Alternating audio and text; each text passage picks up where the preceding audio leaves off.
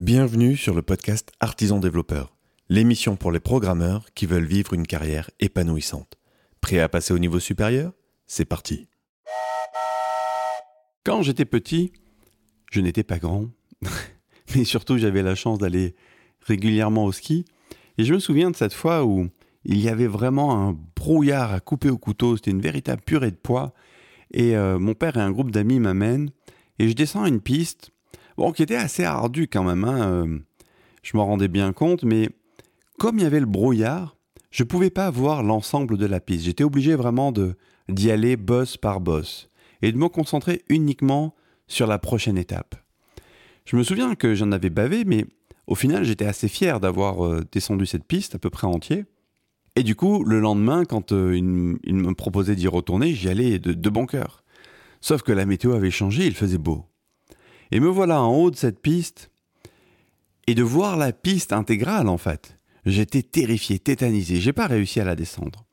Et tu vois, ce que je trouve intéressant dans cette histoire, c'est que il y a des fois où il vaut mieux pas voir l'ensemble des choses à faire parce que ça peut faire peur à un point où, où, ton cerveau se, protège, bloque tout et cette espèce d'amidale là qui nous met en, qui se met en sécurité et, qui bloque tout. Et du coup, c'est un petit peu pareil parfois avec la qualité de code. Tu vois, je vois des, des équipes qui mettent en place des sonars, euh, des trucs comme ça qui viennent mesurer l'état du code. Euh, c'est vachement intéressant et, important. Je ne suis pas en train de dire que c'est pas euh, important, ça l'est.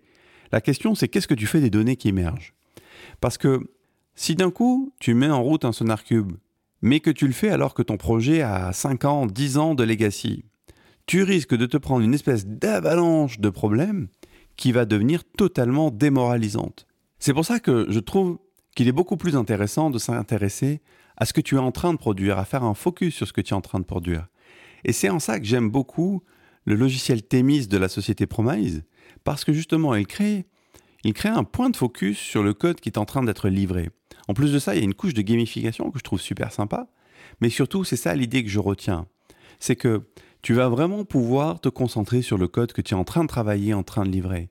Il y a des fois où ça servira peut-être à rien de, de venir tout refactorer ou de venir essayer de résoudre euh, cette espèce d'avalanche de problèmes. De toute façon, il y a peut-être des parties du code que tu ne toucheras jamais plus en fait. Donc euh, vraiment, si tu mets en place ce genre d'outil, je t'invite à trouver une manière de configurer les choses pour te concentrer principalement, pour ne pas dire uniquement, sur le code que tu es en train de modifier et de mesurer ta progression sur le code que tu es en train de modifier. Et de faire ça, je trouve que ça fait du bien au moral parce que tu pourras voir que peut-être tu as rajouté peut-être 2-3 défauts, mais tu en as corrigé 10, 15 ou 20.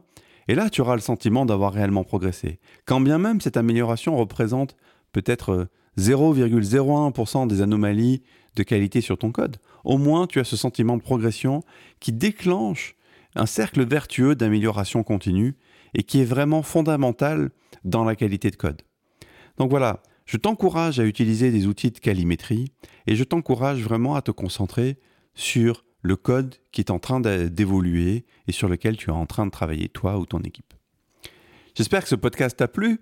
Si tu as envie de nous rejoindre, viens sur artisandéveloppeur.fr. Je t'invite à nous rejoindre tout de suite et puis je te dis à demain.